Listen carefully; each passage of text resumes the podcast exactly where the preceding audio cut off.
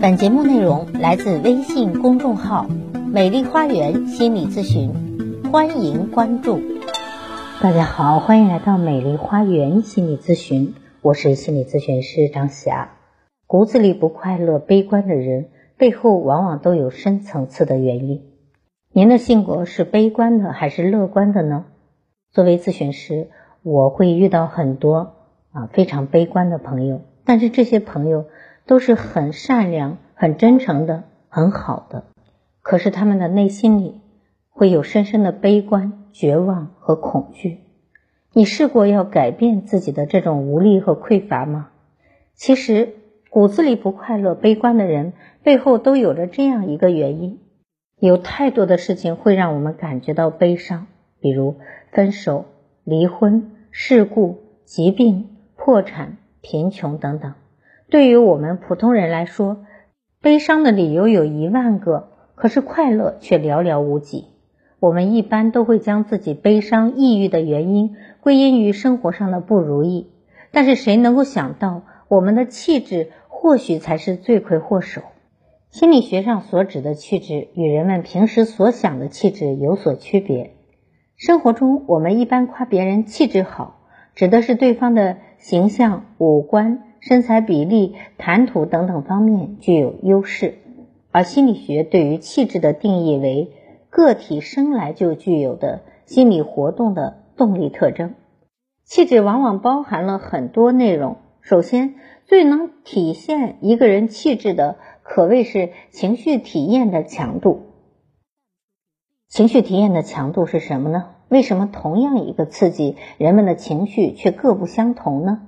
例如，看同样一部喜剧电影，有些人哈哈大笑，有些人却笑不出来；看一部恐怖电影，有些人吓得惊声尖叫，有些人则反应平淡，就好像是很木讷；看一部悲剧的电影，有些人潸然泪下，可是有些人却淡然评价演员的演技。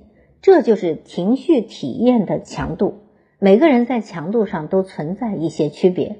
而这些区别，或许正是造成我们持续悲伤的原因。骨子里不快乐的人、悲观的人，或许情绪体验的强度太高。换言之，他们比较敏感，容易多愁善感。任何一点点细微的事儿被他捕捉之后，都会作为悲观的理由。这些朋友的情绪波动较大，情绪反应也比较激烈。可能只是一件很小的事情，就会激发他们很大的反应。例如，情侣之间吵架，有些女生哭到肝肠寸断，而有些女生则会默然流泪。前者在生活中遇到困难时，往往也会产生非常强烈的挫败情绪。这一切都是受到基因控制的。气质是先天的，它不受我们的意志所控制。所以这类人注定比其他人体验到更多的悲伤情绪。另外，心理活动也有指向性的特点。我们常常说一个人的内向或者是外向，其实就是说我们的心理活动指向不同的位置。有些人喜欢从外界获取观念和信息，例如那些开朗活泼的人，他们喜欢与他人交谈，表达自己，同时对他人反应积极，思考较少。而有些人喜欢沉浸在自己的内心世界中，倾向于通过反思、回忆等方式来获取新的感悟。前者往往心事较少，即使有，注意力也很快被转移了。他们往往拒绝思考，倾向于行动和实践中获得感悟，因此不容易陷入悲伤之中。而后者最为常见的就是心事重重，他们的大脑一刻都未停止休息。这对于他们来说就是一种强迫性重复，他们习惯性的活在这种模式中，习惯性的思虑过多，习惯性的悲伤绝望。就像我有一位咨客朋友，他习惯性的去寻找症状，也就是说症状没有了，他还不习惯，他要再找到那种恐惧、担忧、悲伤的感觉。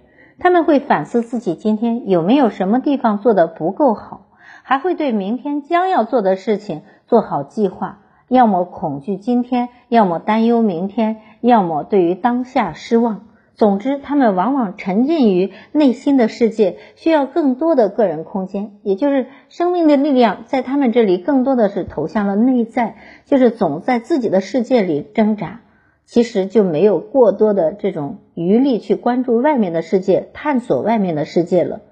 最近常常流行的一个说法叫“网易云”，就是网络的网，意志的意，云彩的云。网易云群体或许就是这样的一类人嘛。他们喜欢在深夜独自听着悲伤的歌曲，释放自己的负面情绪，感受内心的落寞和痛苦。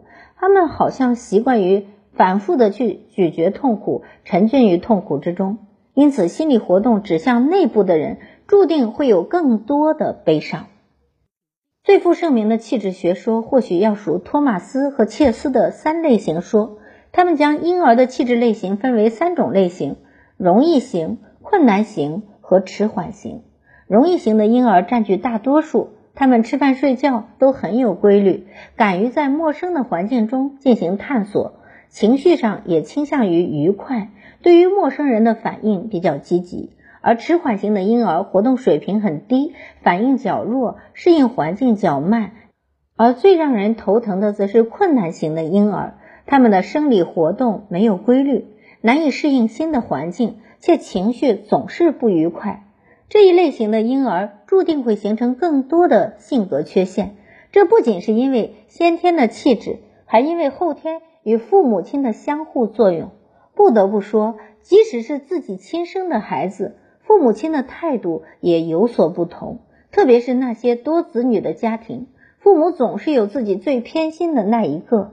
相比于容易型的气质。困难型气质会给父母带来更多的麻烦，情绪反馈也比较积极，往往难以得到父母的喜爱。